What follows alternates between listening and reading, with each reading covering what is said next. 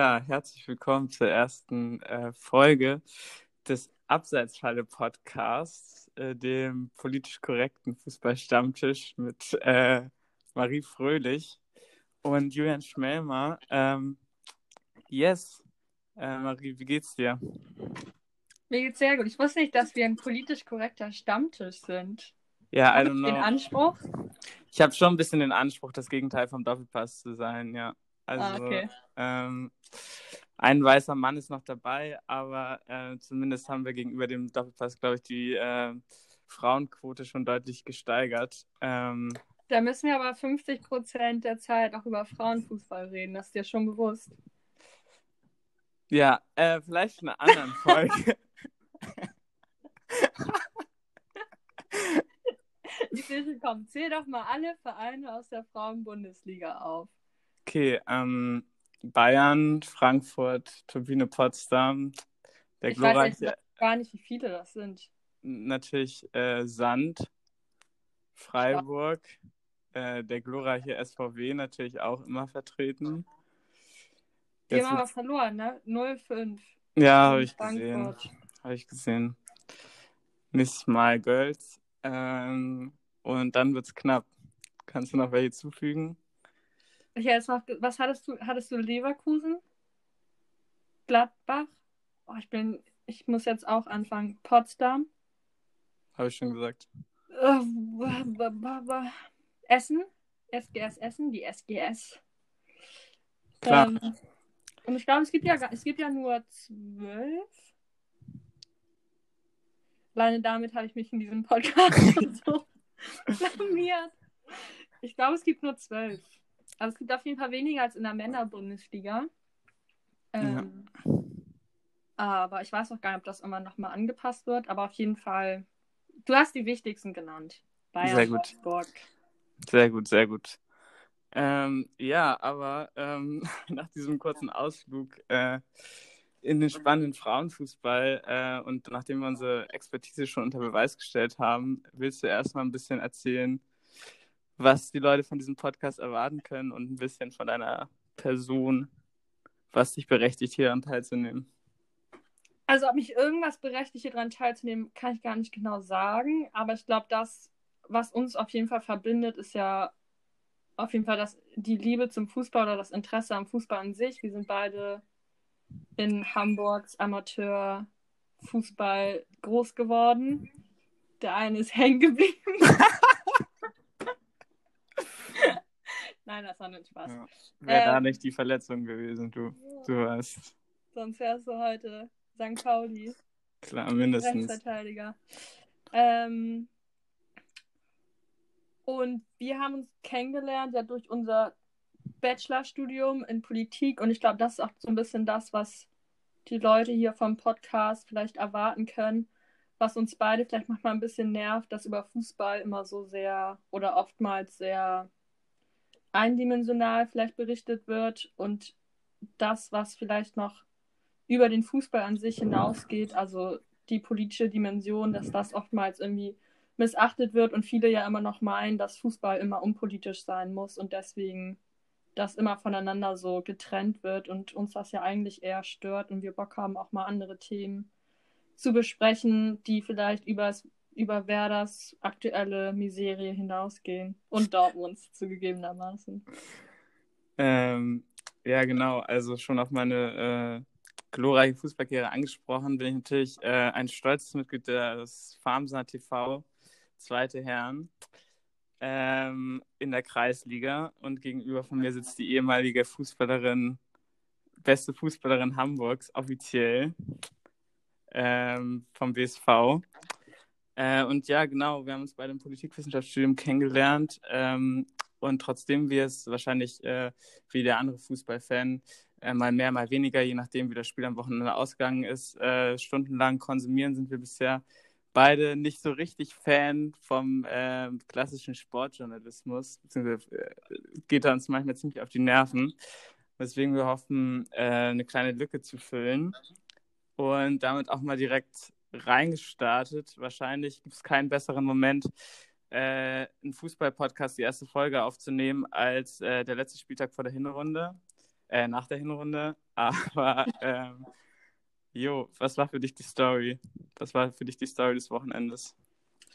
Also ich fand, Story des Wochenendes war einerseits vorhin auf jeden Fall, ist das heute bekannt geworden oder war das schon gestern klar, dass Alex Zorniger neuer Trainer wird bei Schalke? Ich war irgendwie komplett geschockt, weil ich dachte, ich hatte das so verstanden, dass Stevens da eigentlich länger bleibt. Weil ich, ich finde, es ist total, also vielleicht ist, spricht er jetzt auch mein BVB-Bias, aber ich finde es total sinnlos, einen Trainer für zwei Spiele hm. installieren und dann hm. den nächsten Trainer. Äh, irgendwie dachte ich so, hä, also sind sie nicht früher an Zorniger rangekommen oder also es war, finde ich, irgendwie ganz komisch, eine ganz komische Geschichte. Ja, äh, komisch ist so ein bisschen das äh, Adjektiv, was Schalke bisher äh, in diesem Jahr 2020 äh, irgendwie be begleitet. Also HSV-esk schon jetzt den dritten Trainer oder beziehungsweise den vierten bald äh, in einer Saison. Hauptsache Naldo bleibt noch an Bord. Ähm, die Zeit ist der, darf der bleiben? Ich glaube schon, ja. Also ich hatte das zumindest bei Stevens, ist er jetzt auf jeden Fall noch im Trainerteam dabei. Ähm, ja, am Wochenende 0 zu 1. Also die Schadenfreude kommt schon hoch, aber natürlich, äh, falls irgendein Schalke-Fan mal hören sollte, äh, no hard feelings, zumindest von meiner Seite. Äh, von meiner Seite schon. ja. Nein, Spaß. Ich muss ganz ehrlich sagen, ich, ist immer so die Diskussion, ob man sich als, ähm, als Fan des zugehörigen Rivalen immer wünschen würde, dass so ein Verein absteigt. Und ich bin Dortmund-Fan und ich kann mir nicht, also ich fände es total sinnlos, wenn Schalke absteigt. Wenn ich mir dann vorstelle, ähm, weiß ich nicht, ein Kräuter Fürth oder so steigt auf, dann ist es, glaube ich, als Dortmund-Fan die Reiberei zwischen den Fans und so. Das sind die zwei, finde ich, besondersten Spiele in der Saison. Deswegen kann mhm. ich mir nicht wünschen, dass Schalke absteigt. Und ich muss ganz ehrlich sagen, inzwischen jedes Spiel, was ich irgendwie von Schalke angucke, ich fühle mich irgendwie wie eine Mutter, die irgendwie das Kind kommt nach Hause mit der fünften Mathe-Klausur und es hat schon wieder ein Sechs geschrieben und ich bin inzwischen selber wie so eine ratlose Mutter. Mir tut das selber schon leid, weil ich selber mir die Spiele angucke und denke, ach, meine Güte, also irgendwie, ich bin so ratlos, was das angeht und ich, also ich befürchte das Schlimmste, ganz ehrlich. Das Ding ist halt natürlich, es gibt ja diesen, diesen Tasmania-Rekord, ich glaube, es sind noch zwei Spiele, bis sie ihn eingestellt haben, dann wäre das oh. die das 31. Spiel in Folge ohne Sieg. Ähm, und ich muss schon sagen, also man guckt ja auch ein bisschen mit Schadenfreude drauf. Also, also irgendwie wäre es ja jetzt auch schade, wenn äh, von dieser Story nicht bleibt, dass sie es doch noch geschafft haben, auch die, die 32 voll zu machen. Aber ich sehe es schon auf jeden Fall. Also ich, ich ähm, habe wahrscheinlich noch nie so viele Schalke-Spiele geschaut wie in dieser Saison. Einfach mit der Hoffnung, dass es dann mal klappt und äh, zumindest letztes Wochenende oder vorletztes waren sie ja auch sehr kurz davor beim, beim 2-2 gegen Augsburg. Ähm, aber dann köpft ihr halt ein 71 Marco Richter noch ein, ein 2-2 rein in Unterzahl, glaube ich, sogar in der ähm, 93. Minute. Ähm, ja, aber ähm, ich als Werder-Fan kann nur sagen, ähm, seems familiar. Also ähm, ich kann auf jeden Fall den Pain aller Schalke-Fans verstehen. Äh, Aber ich muss ganz ehrlich sagen, wenn ich mir Schalke so anhöre, ich weiß, sie haben darüber schon mal diskutiert vor ein paar Monaten. Da meinte ich auch so zu dir, ich finde dieser Kader, also nichts gegen die Spieler, aber ähm, ich finde so von der Stärke vom Kader, wenn man sich das mal vorstellt, auch im Vergleich mit den anderen Vereinen, da denke ich immer, was hat, also ich frage mich mal, was hat Schalke eigentlich gemacht in den letzten, ja, eigentlich muss man sagen, in den letzten fünf, sechs Jahren schon, aber auch in den, auch in der kürzeren Vergangenheit. Man hat irgendwie bei keinem Spieler irgendwie das Gefühl, so, dass der irgendwie die irgendwie von da unten rausholen kann, muss ich ganz ehrlich sagen. Also ich gucke mir die Spiele an, auch die Art, wie sie spielen, das wirkt alles so hilflos. Man hat das Gefühl, sie haben eigentlich keinen Plan wie sie nach vorne kommen. Und jetzt ist Stevens da, der ja auch nicht dafür bekannt ist, dass da jetzt eine Mannschaft irgendwie. Also ich glaube, der, der Satz, den er meinte auf der PK, war ja, die, die Null muss hinten stehen. So, und wenn hm. ich mir Schalke die nächsten Spiele jetzt vorstelle oder mit Stevens vorstelle, das ist dann so, ja, wir stellen uns halt hinten rein, sehen zu, dass wir kein Tor bekommen und dann muss vorne irgendeine reinfallen. Und ich weiß ich nicht. Ja, das Ding ist halt, ähm, dass ich jetzt auch ein bisschen geschockt war tatsächlich von der Nachricht Freitag, dass Hugh Stevens gerade kommt oder dass generell ein Trainer kommt. Ähm, gut, dass Manuel Baum und, und Naldo äh, irgendwie eine Mannschaft, ähm, wo man schon vor der Saison gesagt hat, oh, geht das gut, äh, jetzt aus, auf irgendwie auf die Siegerstraße bringen, nachdem man äh, 3-1 gegen, gegen Werder verloren hat. Ähm, das war, glaube ich, von Anfang an fragwürdig, aber jetzt nochmal zwei Spiele vor der Winterpause, äh, auch wenn die dieses Jahr sehr kurz ist, ähm, den einzusetzen, fand ich generell irgendwie einen weirden Move. Hatte dann aber trotzdem gedacht tatsächlich, dass Schalke dieses Spiel gewinnen wird. Heim gegen Bielefeld äh, mit einem neuen Trainer. Also wenn man sich irgendwie Bundesliga die letzten Jahre angeschaut hat, dann kann man schon irgendwie ein Muster erkennen, denke ich, dass das eigentlich für einen Sieg gut wäre. Aber wie du schon gesagt hast, es ist halt wirklich kein Spieler auf dem Feld, der irgendwie den Anschein macht, ähm, da irgendwie äh, ja, gewinnen zu können. Und, und wenn ich mir den Schalke-Kader auch sehe, so viel Kritik man äußern muss, ähm, glaube ich, und das ist auch echt dann irgendwie ein Sebastian Rudi auf einmal der Rechtsverteidiger sein soll und dann geht man damit in die Saison und gibt ihn dann doch ab irgendwie am, am Deadline Day und es ist alles konfus, aber nichtsdestotrotz sehe ich halt einen, sehe ich einen äh, Sané und einen Serda und einen Schöpf. Ähm, Harit ist wieder dabei. Also es sind alles Spieler, ähm, wo, glaube ich, schon die Hälfte der Bundesligisten wünschte, sie hätte sie im Kader, zumindest mit der Form der letzten Saison, aber es scheint ja niemand abrufen zu können.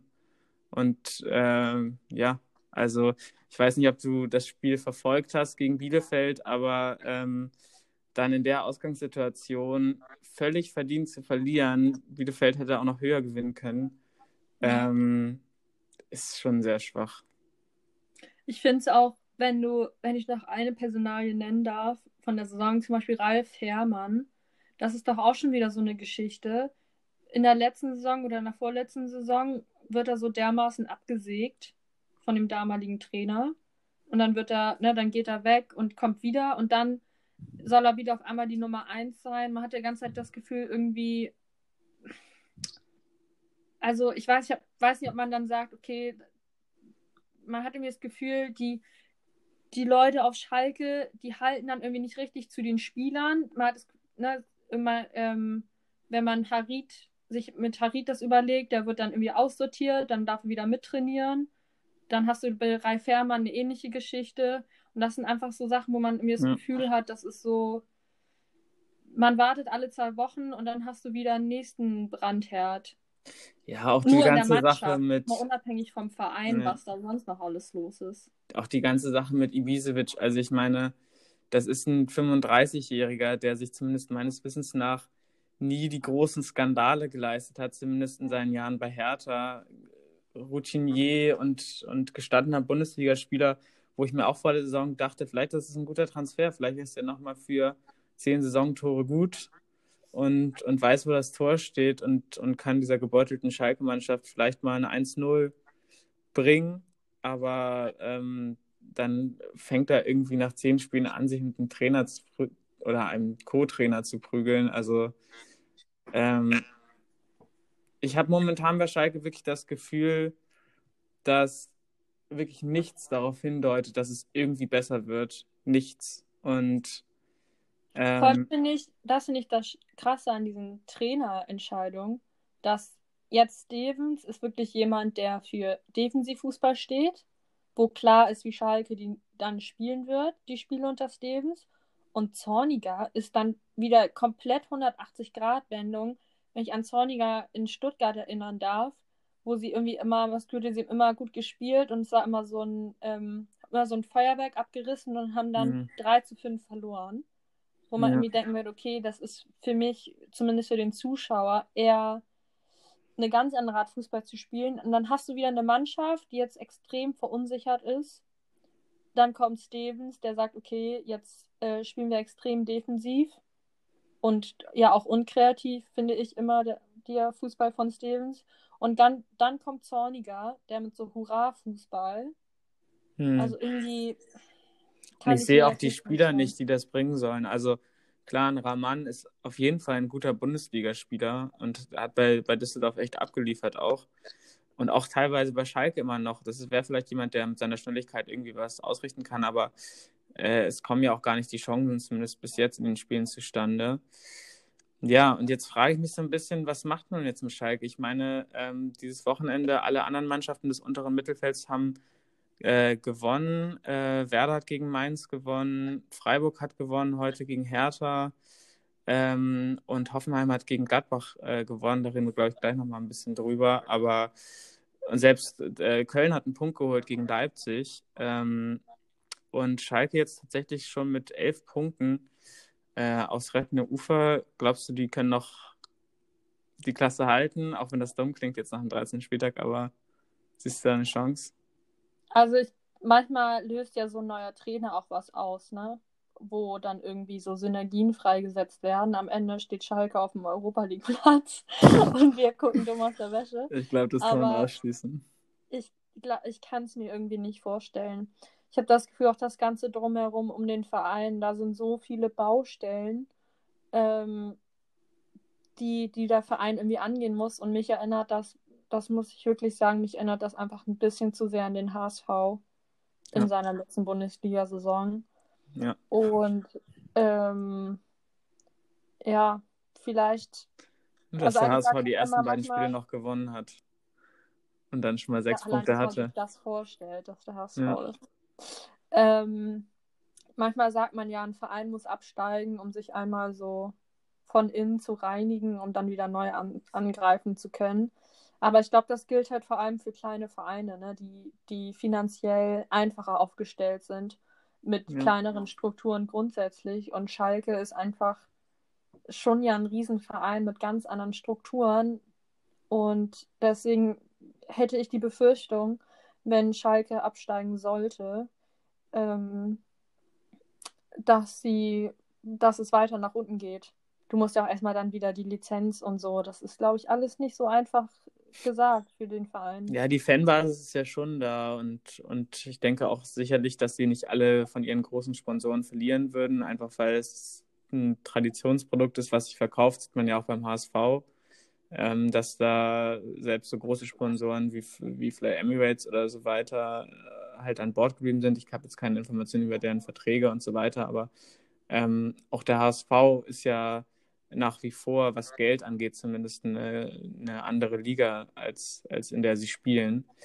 Ja. Aber man muss das natürlich gucken und ich hatte gerade das Gefühl, bei Schalke war das auch dann so ein bisschen das äh, Karstadt-Galeria-Phänomen, dass dann ein bisschen zu schnell, nachdem Corona äh, einen dollen äh, Impact auf die Wirtschaft hatte, dann gesagt wurde, ah nee, jetzt können wir gar nichts mehr bezahlen, jetzt können wir gar nichts mehr bezahlen. Also, dass davor alles so rosig aussah in deren Büchern, kann ich mir irgendwie nicht vorstellen, wenn man dann der Erste ist, der auch noch am lautesten schreit. Oder wie siehst du das? War, erinnere ich das falsch oder war Schalke einer der wenigen oder vor allem einer der ersten Vereine, die das mit Kurzarbeit ähm, angekündigt haben? Hm, ja, ich glaube Ich bin schon. mir nicht ganz sicher, aber es Ich gibt glaube, auch es waren Vereine, tatsächlich die die das, ersten, ja. ja. Und das spricht natürlich auch schon Bände, denke ich irgendwie. Aber es ist, es ist alles, das ist so, es sind so viele Entscheidungen bei Schalke, allein auf der sportlichen Basis, wo ich so oft mit dem Kopf geschüttelt habe. Und das, obwohl ich Dortmund-Fan bin. Also allein, ich finde es auch grundsätzlich, ich weiß nicht, wie du das siehst, aber ich finde das immer irgendwie komisch, wenn man, ähm, wenn man von dem Trainerteam, und Baum wird ja auch einen Assistenten gehabt haben, ich weiß gar nicht, ob er seinen ersten Assistenten mit nach Schalke genommen hat, aber wenn man einem Trainer dann noch so einen anderen Assistenten dazustellt und dann einfach einen Spieler nimmt, der die Saison Mhm. davor oder die davor noch gespielt hat, das finde ich, das Mhm. ist dann immer so eine, es wirkt dann schnell auch wie so eine Vermischung. Ich finde das auch bei Dortmund manchmal ein bisschen komisch, wenn Kehl Hummels dann zurechtweisen soll, obwohl die selber, weiß ich nicht, fünf Jahre oder vier Ja. Jahre noch zusammen gekickt haben. Das finde ich ist immer irgendwie eine unglückliche Konstellation. Ja, weiß ich nicht. Ich finde da, kann man natürlich so argumentieren, aber ich finde, da guckt man auch immer ein bisschen vom, von, äh, vom Ergebnis dann auf das, was davor passiert ist in dem Fall. Also ich finde immer, wenn man dann, äh, das gibt es ja ganz viel, Kehl bei Dortmund, bei Bremen ist es ja auch ein prominentes Beispiel, Clemens Fritz, der jetzt auch seit dieser Saison eine große sportliche Leitung oder, oder irgendwie so einen Jobtitel hat und sehr nah an der Mannschaft ist. Klar fehlt da irgendwo die, ähm, die Distanz vielleicht oder auch so diese Ebene von Respekt, aber manchmal habe ich auch das Gefühl, wenn es dann klappt, wird genau das ins Positive argumentiert, weißt du, wie ich meine? Also ja. ein junges, dynamisches, jetzt räumen wir das mal auf, nicht mehr die alten äh, Peter Neuruher Feuerwehrmänner und so weiter. Ähm, das ist halt so ein bisschen die Storyline, wenn es klappt und wenn es nicht klappt, dann ähm, ja, es ist ein mentales Problem, was dir als Dortmund-Fan wahrscheinlich ja sehr bekannt ist. Die, die Mentalität. ja, genau. Ja. Das ist aber immer so im Fußball oder was mich allgemein stört, dass ähm, immer wenn Tore passieren, ne, wenn, wenn du ein Tor fängst, dass immer dann ganz genau gesagt wird, ja, ähm, oder du verlierst ein Spiel 2 zu 1 und dann wird so schnell das so negativ geredet und ich habe immer das Gefühl, es wird im Fußball viel zu wenig da sozusagen Zufall und Glück und Pech mit einbezogen. Und Oder einfach mal Tor gut gemacht. Also ich habe das Gefühl, außerhalb von Bayern und Dortmund gibt es diese Vokabel halt einfach nicht. Gerade bei, bei Kommentatoren ist es halt äh, oft dann, warum ist er bei der Frank äh, Flanke zu frei? Warum gehen die da nicht eher an? Und ja. die segelt da so perfekt auf den Kopf und der setzt sich auch noch gut in der Mitte durch gegen zwei Spieler. Und du denkst dann so, okay, sicherlich muss immer irgendwas falsch laufen, damit ein Tor fällt, aber in ganz vielen Fällen ist es einfach, einfach super gut gemacht. Und wenn die Flanke anders kommt oder wenn der Kopf anders gesetzt wird, dann steht es halt nicht 1-0, sondern dann redet da niemand mehr drüber, über die Situation oder lässt es irgendwie ja, negativ einfließen. Fall. Und wenn du irgendwie ein Spiel irgendwie noch dann in der letzten Minute mit absolutem Glück äh, dann noch über den Ausgleichstreffer schießt, dann wird im Nachhinein immer gesagt, oh, tolle Mentalität, ja. was eine Moral, das hat man sich richtig erarbeitet, das haben wir erzwungen, den Punkt haben wir uns erzwungen. Und dann denke ich manchmal so, ja gut, weil da jetzt halt mhm. eine Fußspitze den Millimeter noch dran war und ist der halt nicht dran, dann wird halt sozusagen draufgehauen und gesagt, ja, und dann schaffen wir es nicht, dieses Spiel noch zu drehen. Und das finde ich ja. irgendwie immer so, klar, es ist eine Phrase, so Glück und Pech liegen so eng beieinander, aber ich habe das Gefühl, das wird im Fußball in der äh, Berichterstattung überhaupt nicht berücksichtigt, ganz oft. Und das finde ich ist irgendwie als Spieler an sich anstrengend. Also ich habe das selber immer gemerkt, wenn man selber gespielt hat, dass auch ähm, auch selber, wie man mit den eigenen Spielen umgeht oder wie Trainer mit den Spielen umgeht, dass das oft dann entweder Top oder Flop quasi mhm. ist. Und aber auch als Fan, wenn man sich irgendwie Bundesliga-Fußball, sei es jetzt Frauen oder Männer anguckt, ist es eigentlich überall das gleiche Phänomen irgendwie. Ja, finde ich auch, auf jeden Fall. Um vielleicht mal ein neues Thema anzugehen, äh, was auf jeden Fall eindeutig sehr scheiße war, war vielleicht die zweite große Story vom Wochenende, die äh, Spuckattacke von Markus Thuram gegen ähm, Stefan Posch, heißt er so? Ja, Stefan Posch. Ähm, yes, wie hast du das Spiel gesehen und die Situation? Ich habe die Szene tatsächlich nur einmal so einen Ausschnitt gesehen und danach habe ich mir vor allem die Reaktion von, ähm, von Rose und Kramer durchgelesen im Kicker. Mhm.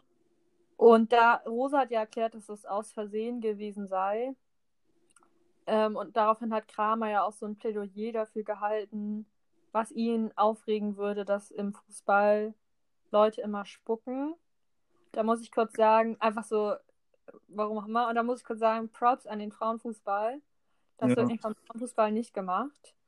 Ähm, ja. Deswegen steckt der auch gar nicht so drin und kann gar nicht sagen, warum, also warum das so ein Ding ist im Fußball.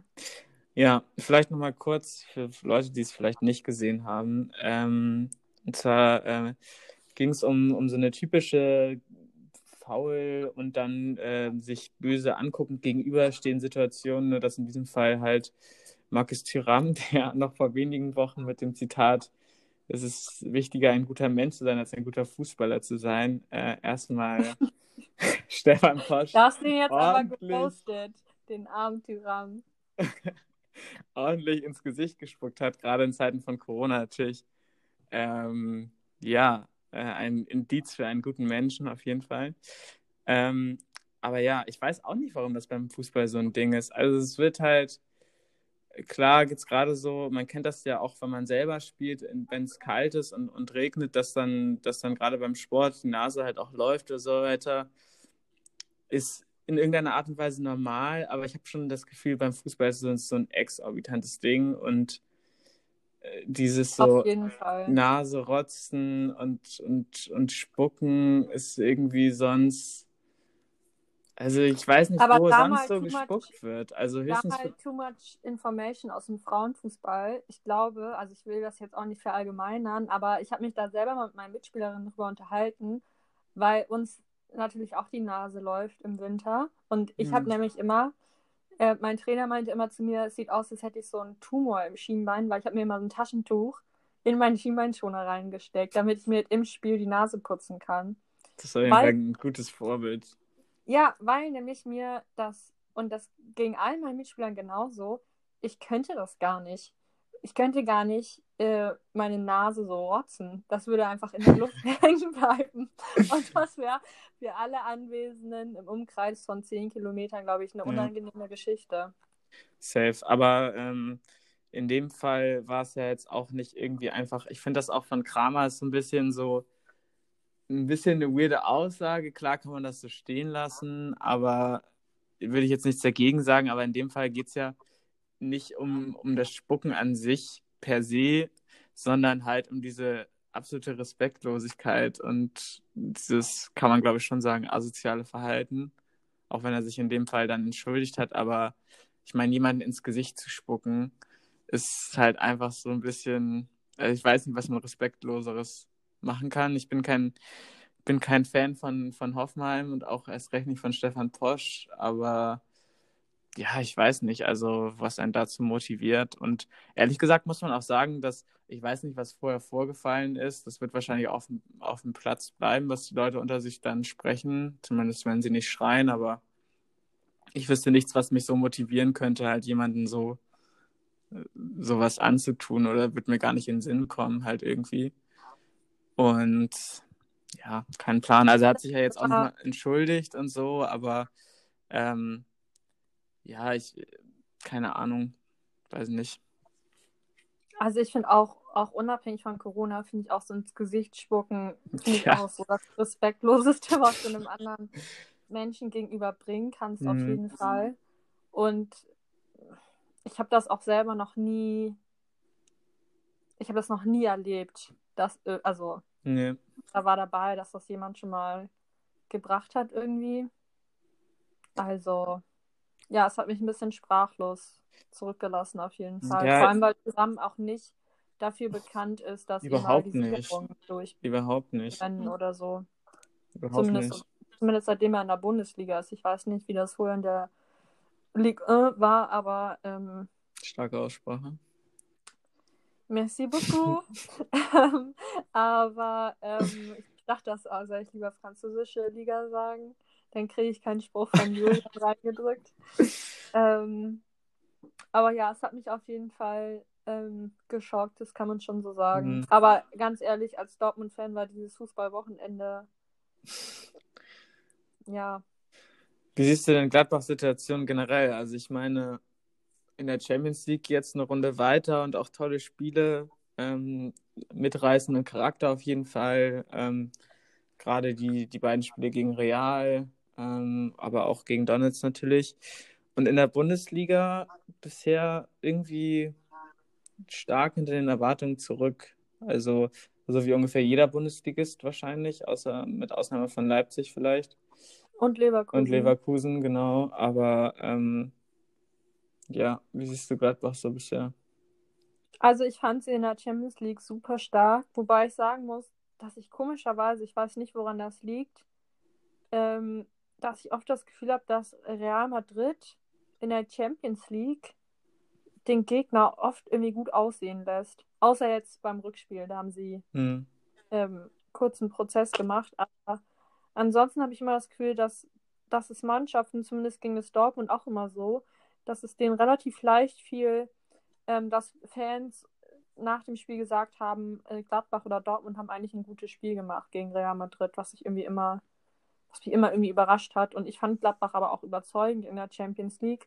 Und ich glaube halt, was insgesamt schwierig ist, das habe ich das Gefühl, das ist bei allen Mannschaften so, die international spielen, das ist einfach die Belastungsfrage. Allem Es ist halt so absurd. Es ist halt so absurd. Also Mannschaften wie, wie halt äh, Bayern, Dortmund, äh, Gladbach und, und äh, Leipzig oder auch die Europa League-Teilnehmer, wie oft die spielen. Also ich als Werder-Fan bin schon frohlocke, aber sehe schon mit Sorge jetzt auch zwei englische Wochen hintereinander. Und auch wenn das jetzt äh, vielleicht mal eher vorgekommen ist bei, bei Champions League-Teams, ähm, also ich, weil ich glaube, Bayern und, und, äh, und so haben jetzt halt wirklich fünf oder sechs englische Wochen hintereinander gehabt, bis, bis Weihnachten. Und ich meine, es geht ja schon am, am 2.1. weiter und dann auch so bis zum Saisonende, dann kommt eine Europameisterschaft, wo ich mich wirklich frage, werden da die Topstars spielen? Wie viele davon werden verletzt sein? Wie viele sagen vielleicht auch einfach so, jo, ich habe keinen Bock? Oder ja, und Ja, dann geht's Fall. halt direkt, du weißt es selber, auch im Normalfall bei so einer Europameisterschaft, äh, dann haben die wieder nur eine, eine kurze Pause, bis es dann erneut halt losgeht. Wahrscheinlich irgendwelche Nationalspieler von solchen Teams wie äh, Wolfsburg oder, oder Gladbach, äh, die dann wahrscheinlich wieder irgendwann Ende Juli in der Europa League-Qualifikation gegen ähm, eine sympathische Mannschaft aus Island spielen. Aber das ist doch krass, oder nicht? Ja, ich finde das auch. Vor allem, das muss man sich halt auch mal klar machen, mit was für anderen Bundesliga-Vereinen Gladbach dann quasi um diese Plätze, sagen wir mal, drei bis fünf spielt oder drei Mhm. bis sechs spielt. Ähm, und ich glaube, das macht einfach schon einen riesen Unterschied, ob du halt die Doppelbelastung in der Champions League oder die Doppel Doppelbelastung in der Euroleague oder halt keine, äh, keine Mehrfachbelastung hast. Und das ist, glaube ich, schon gerade in dieser Saison, das hast du jetzt auch gemerkt. Also, ich nehme es gerne hin. Dortmund hat nicht gut gespielt gegen Union Berlin.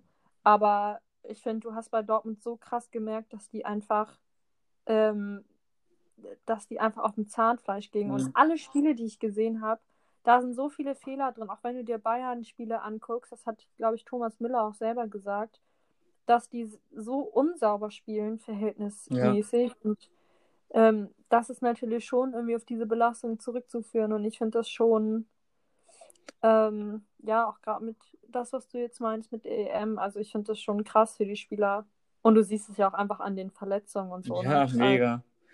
Und also, was du meintest, also sowohl an den Verletzungen als auch an der Spielweise. Also, wenn ich mich an das Werder-Spiel gegen Bayern zurückerinnere, da- das ist halt nicht, das war jetzt nicht, das war ein gutes Spiel von, von Bremen, klar, aber ähm, da, das hast du auch in anderen Spielen gesehen, teilweise von Bayern, da wird dann auch teilweise wirklich nur noch ähm, Flanken in die Mitte geschlagen und, und das gegnerische Team muss sich tief hinten reinstellen und sie finden halt einfach die Lösung nicht mehr so einfach, wie es, ähm, wie es in den letzten Jahren der Fall war, wo man ab der Mittellinie dachte bei Bayern, egal gegen wen sie gespielt haben, scheiße, scheiße, ich hoffe, sie kommen jetzt nicht vorm Tor oder beziehungsweise 40 Meter vorm Tor war dann eine Torgefährlichkeit in der Luft zu spüren, die du jetzt halt einfach überhaupt nicht mehr hast. Und ähm, gerade bei Teams wie Gladbach, mh, klar, es gibt immer so ein bisschen Fallback von so einer anstrengenden ähm, Champions League-Saison. Das hat man ja auch bei, bei Köln ganz prominent gesehen mit der Europa League-Saison oder auch bei, bei Frankfurt teilweise. Aber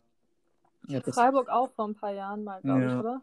aber ich habe das Gefühl, dass es dieses Jahr halt einfach nochmal extrem ist und dafür, wenn du dann äh, das Trade-off quasi ist, ähm, eine tolle Champions League-Saison zu spielen äh, und dafür dann halt mal in der Liga vielleicht nur um die Europa äh, League-Plätze mitzuspielen oder halt auch einfach mal im Mittelfeld zu landen, dann ist das, glaube ich, auch für jeden Gladbach-Fan und Verantwortlichen ähm, tragbar. Vor allem, wenn man halt ins Achtelfinale kommt, kann man ja nicht von einer schlechten Saison reden und wir wissen ja auch noch gar nicht, was jetzt daraus wird. Ähm, yes.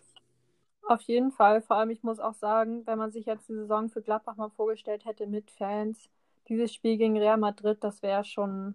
Ja. Also, das wäre so ein krasses Spiel gewesen ähm, für alle Gladbach-Fans. Und was man auch sagen muss, ich finde die Vereine, die jetzt momentan noch vor Gladbach stehen, ähm, also allerhöchsten Respekt an Union und Stuttgart, aber ähm, ich befürchte, dass die beiden sich da nicht ja. oben halten werden können. Und dann ähm, glaube ich schon, dass, dass Gladbach auch eine Chance hat, um die Champions League mitzuspielen, weil ehrlich gesagt mit Dortmund weiß ich überhaupt nicht, wie sich das entwickelt mit Tercic. Mhm.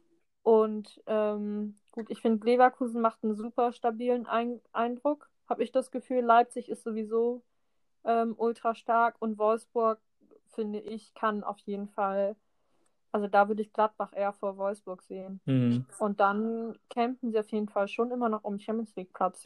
Obwohl sie jetzt vielleicht nicht so gut gestartet sind. Ne? Ja, das ist halt die Frage. Auch ähm, Union auf jeden Fall natürlich super eindrucksvoll, gerade jetzt die Leistung nach dem Ausfall von Kruse, finde ich persönlich. Aber ähm, ist halt auch die Frage, wie so eine Mannschaft das wegsteckt, wenn jetzt äh, die Saison auch länger und länger wird, ähm, ob dann noch solche Kraftleistungen wie gegen Dortmund möglich sind.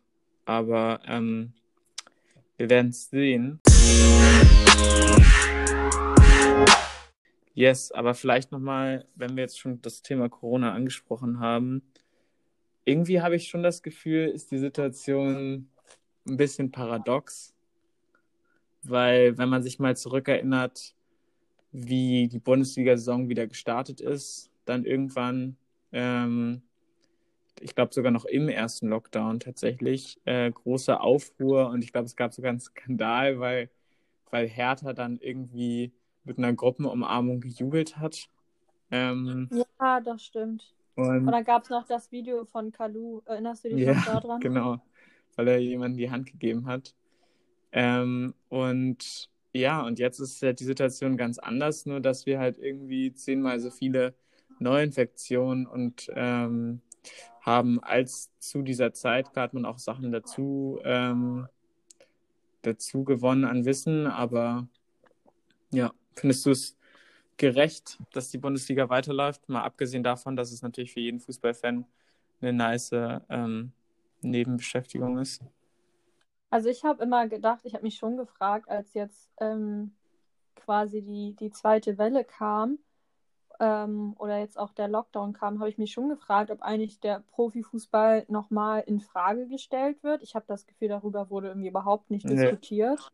Und man hatte das Gefühl, es wird einfach so hingenommen und davon gehen alle mit Selbstverständlichkeit aus, dass Fußball weitergespielt wird. Und ich finde das immer schwierig, weil man selber natürlich so, ich meine, wir beide sind schon ähm, super Fußball interessiert und gucken das jedes Wochenende. Und mhm. ich weiß noch, als die Diskussion ähm, früher im Jahr um Fußball ging, da konnte ich auch die Leute verstehen, die so abgenervt waren, dass bei Anne Will irgendwie über Profifußball diskutiert wird, als hätten die irgendwie nichts Besseres zu tun und als würde es nicht andere Bereiche geben, die für Deutschland viel entscheidender sind und dass sich der Profifußball da immer so ein bisschen sich selber so ansieht, als, als würden sie, äh, als wären sie super wichtig für die Gesellschaft. Ich will, Fußball an sich, glaube ich, hat einen super hohen Wert für die Gesellschaft, das will ich gar nicht unterschlagen. Aber ich weiß immer nicht, ob der aktuelle Fußball, so wie er momentan ist, ob es wirklich so ist, ähm, so wie Watzke und, und Rummenigge und alle anderen Vereinsbosse das immer predigen, dass Fußball der momentan unser Kit für, der, für die Gesellschaft ist. Hm. Da bin ich immer so ein bisschen zwiegespalten, weil es, es gibt auch einfach super Leute, super viele Menschen, die gucken einfach gar keinen Fußball, weil sie halt einfach kein Sky, kein The Zone, kein Eurosport, ja. Kein was weiß ich was haben. Oder sie es einfach nicht juckt. Oder dass sie einfach nicht juckt. Genau. Eben. Und ähm, gut, also deine Mannschaft ähm, spielt ja zumindest ähm, sehr glorreich bald im DFB-Pokal gegen den äh, deutschen Meister und äh, Champions League-Aspiranten Bayern München im DFB-Pokal. Aber ähm, ich als Kreisliga-Kicker ähm, kann natürlich sagen, dass es schon schmerzt, jetzt seit mehreren Monaten nicht mehr gespielt zu haben. Ich muss sagen, das letzte Spiel, äh, auch vor dem Lockdown-Light, ähm, hätte ich auch äh, aus privaten und persönlichen Gründen gar nicht mehr mitgespielt, weil mir das Risiko einfach zu hoch war und ich es einfach nicht eingesehen habe, dann noch einen Tag vor dem Lockdown zu spielen. Per se habe ich natürlich immer Bock und so weiter. Ich kann auch verstehen, dass die Hygienekonzepte für Bundesligaspieler ganz anders ist, äh, sind, aber ich habe so ein bisschen das Gefühl, der Deal, der ausgehandelt wurde, das Hygienekonzept, was ausgehandelt wurde, um wieder anzufangen, war dann doch ein ganz anderes als jetzt die Realität. Also wenn man sich zum Beispiel die NBA äh, Postseason anschaut, wo die Leute wirklich in, in Disney World in der, äh, in der sogenannten Bubble halt eingeschlossen waren, nur sich selbst getroffen haben und da das Turnier zu Ende gespielt haben und dann ähm, da auch gewohnt haben und jeden Tag getestet wurden, dann kommt es mir doch deutlich ähm, zeitgemäßer vor als quasi Bundesligaspieler, die also gibt es überhaupt Einschränkungen für die im, im, privaten Leben? Ich glaube tatsächlich nicht, also außer dass sie ab und zu getestet wurden. Ich weiß nicht, inwieweit das vom Verein dann vorgegeben wird. Ich glaube es nicht. Ich glaube auch gar nicht, dass sie das, ja. dadurch, dass sie natürlich alle zu Hause wohnen, können die das gar nicht überprüfen. Man hat ja auch Fälle gesehen, wie bei Weghaus von Wolfsburg, dass du auch Spieler haben kannst, die natürlich zu Corona eventuell ja. eine andere Auffassung haben. Und im Nachgang muss man sagen, also dass es bestimmt auch Spieler gibt in der Bundesliga, die Corona leider Gottes nicht besonders ernst nehmen und dadurch sich möglicherweise vielleicht auch nicht so an die Regeln halten, Voll. wie sie es eigentlich müssten. Ne? Und das ist natürlich schon ein Problem. Ja, prominentes Beispiel heute Wolfsburg. Kurzfristig fünf Corona-Ausfälle. Die hatten wohl alle nicht die äh, Informationsquellen, die Wort Wekos zur Verfügung hat. Ähm, ja, ja. Der, ja, prominent. Ähm, der, äh, dafür ausgesprochen hat, dass sich alle ja mal ähm, bei Attila Hildmann und Konsorten informieren sollten, was wirklich in der Welt abgeht. Ähm, aber ja, also ich weiß nicht. Also es ist natürlich immer ein, ein, ein, lachendes und ein weinendes Auge. Ich weiß noch, als ich mit einer, mit einer befreundeten ähm, Arbeitskollegin, die St. Pauli-Fan ist, gesprochen hatte, die meinte, äh, natürlich schaue ich mir die Spiele jetzt nicht an ohne Fans und, und so weiter.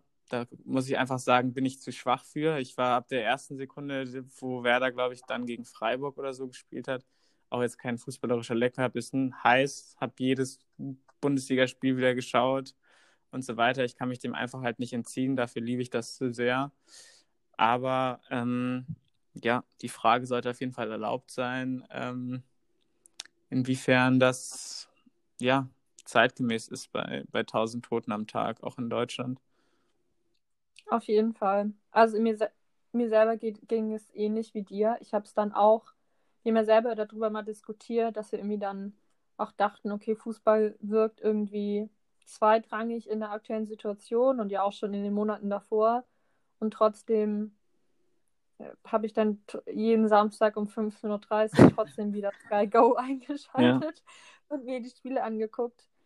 Ähm, aber es ist vielleicht auch so eine Routinefrage. Voll. Also ich habe das Gefühl, in den letzten zehn Jahren habe ich, also ver verpasse ich fast nie ein Dortmund-Spiel und deswegen glaube ich, ist es schon auch so eine Gewohnheitsfrage. Aber ähm, ja, ich finde es auf jeden Fall eine schwierige Frage, weil das habe ich jetzt auch erlebt mit meiner Mannschaft, dass natürlich die Frage, ob jemand spielen will oder nicht, die muss ja gestellt werden. Und mhm. in meiner Mannschaft gibt es auch Spielerinnen, die gesagt haben, sie natürlich klar, das ist für die immer noch ein Hobby. Und die haben dann natürlich gesagt, dass sie dieses Risiko nicht eingehen wollen. Und die haben eben, die spielen diese DFB-Pokalspiele jetzt nicht mit. Ja. Ähm, und das ist natürlich beim Profifußball nochmal was anderes. Aber ich kann schon, ich kann mir schon vorstellen, dass es da Spieler gab, die vielleicht Bedenken geäußert haben. Ähm, und ich frage mich, wie, wie die Vereine eigentlich damit umgehen. So. Voll. Vor allem, weil es ja auch nicht einfach immer symptomfrei über die Bühne geht. Also äh, Renato Steffen, auch ein Teamkollege von äh, Weghorst nun, äh, ist ja, aber muss man ja nicht immer darauf eingehen, aber trotzdem hat ja auch gesagt, dass er ähm, sehr große Folgen davon hatte und nochmal an alle Leute appelliert, bitte die Maske aufzusetzen und jetzt auch, ähm, mir ist der Name entfallen, aber der Stürmer von, von Leipzig, äh, Wang, glaube ich, ähm, mhm der ja auch, äh, Zitat, äh, ich wäre fast oder ich war fast tot in den ersten sieben Tagen. Also. Ja, Ilka Gündogan auch noch ein Beispiel. Ja, und ja. genau, stimmt. Ähm, und es geht auch an diesen Leuten halt auch nicht vorbei. Und ähm, auch diese Leute haben, haben Familie zu Hause, ähm, die nicht nur auf Instagram abhängt, sondern äh, auch äh, Kinder, die in die Schule müssen und, und haben auch alle Eltern und so weiter. Und ich weiß nicht, inwiefern es für Fußballer möglich ist, äh, vielleicht jetzt mal Wang ausgenommen, der ja nun erkrankt ist oder war und mit den Folgen zu kämpfen hat. Aber ich weiß nicht, inwiefern es für einen Fußballer möglich ist, ähm, sich dem zu entziehen. Wie das jetzt zum Beispiel vor, im Vorfeld der Handball äh, WM oder EM der Fall ist. Also ich weiß nicht, ob sowas jemals in der Bundesliga vorkommen wird, dass jemand sagt, mir ist die Situation jetzt so unsicher, ich kann nicht spielen und das wird so akzeptiert. Ja, ich kann es mir auch nur schwer vorstellen, muss ich ganz ehrlich sagen, dass ein Spieler ähm, oder dass Spielern der Raum gestattet wird, sich da so zu äußern, kann ich mir ehrlich gesagt in diesem, muss ja schon sagen, in diesem harten Business-Fußball ja.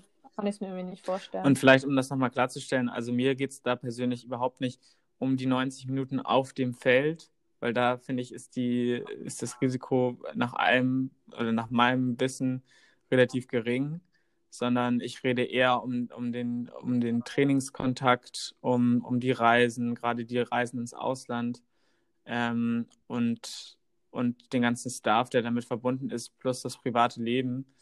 Ähm, da können sich Fußballer meiner Meinung nach einfach nicht rausnehmen.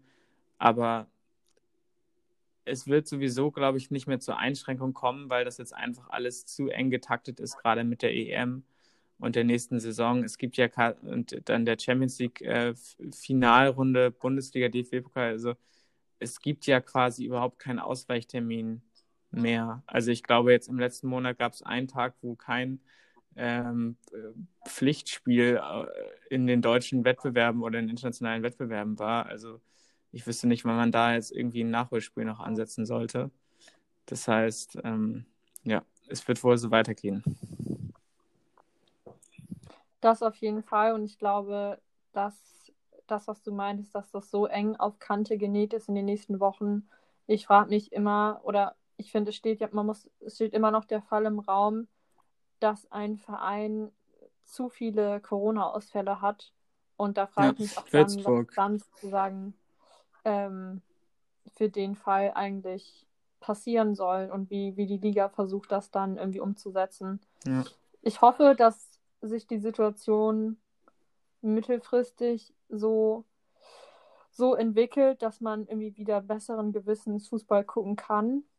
Ähm, aber ich glaube, so als Fan an sich freut man sich dann auch auf die Winterpause, um mal so ein bisschen Abstand von Fußball gewinnen zu können. Muss ich Für zehn Tage. Für zehn Tage. äh, immerhin, besser als nichts. Auf jeden Fall. Als Werder-Fan ist natürlich klar, da hast du nur alle sieben Tage ein Spiel. Ja gut, manchmal hast du ja auch Englisch gesprochen. Aber ich In sag mal so, als Fan, als Fan eines Spitzenvereins, Julian, da ist man momentan ganz schön ausgelaugt. Naja, Spitzenverein würde ich nochmal in Frage stellen, wenn man gegen Union Berlin 2-1 gewinnt, äh, verliert. Aber ähm, ja, meine Kontermöglichkeiten sind aufgrund der Bremer Niederlage am letzten Dienstag ja stark eingeschränkt. Deswegen, ähm, oh. ja. Äh, vielleicht, vielleicht eine Debatte für eine spätere Folge auf jeden Fall. Ähm, aber ja, ich komme auf jeden Fall darauf zurück. Ich glaube, Werder gegen Dortmund, das bietet für uns wahrscheinlich Inhalt für drei Folgen. Mindestens. Mindestens. Vielleicht ja ein Twitch-Livestream in der Rückrunde. Ich war, es ist eine mutige Aussage von dir. Ich erinnere mich daran. Nee, ich erinnere kein Problem. Wenn Dortmund, Problem. Wenn Dortmund mit fünf Punkten Vorsprung auf Platz 1 steht und äh, Werder auf Platz 15 rumkrebst, ein Punkt hm. Bielefeld, können wir gerne einen Livestream machen und gucken und gucken, wie sich das würde ähm, ich aber noch mal hart gucken, wie sich Friede im, im Kopfballduell gegen Haaland macht. Können wir uns gerne anschauen. Bin ich auch gespannt. Du, da ist, das ist so die Abwehrhühner, die machen da alles weg. Also wenn ich da an, an Toprak und Friedel am Wochenende denke, dann kommt noch ein Velkovic rein, da sehe ich da auf jeden Fall schwarze Wolken am Horizont für, für den BVB. Aber das wird dann wahrscheinlich äh, nochmal ein Thema werden. Irgendwann im März. Also, dann kommt wieder dein äh, Toprak-Meme. Haaland in die Tasche gesteckt. Na klar. Okay, ja. Sehen wir dann. Sehen wir dann, genau. Jo. Willst du noch was loswerden? Ich glaube, erstmal nicht. Mir hat es auf jeden Fall Spaß gemacht. Ich hoffe, es kannst du auch zurückgeben. Ansonsten führen wir gleich noch ein privates Telefonat. Okay. Let's go. Dann würde ich sagen, wir lassen es dabei. Mir hat es natürlich auch sehr viel Spaß gemacht, keine Frage. Ähm, genau. Und yes, sehen uns dann irgendwie in den nächsten Wochen nochmal. Und bis dahin, haut rein, gut Kick und yes, macht's gut. Nur der BVB.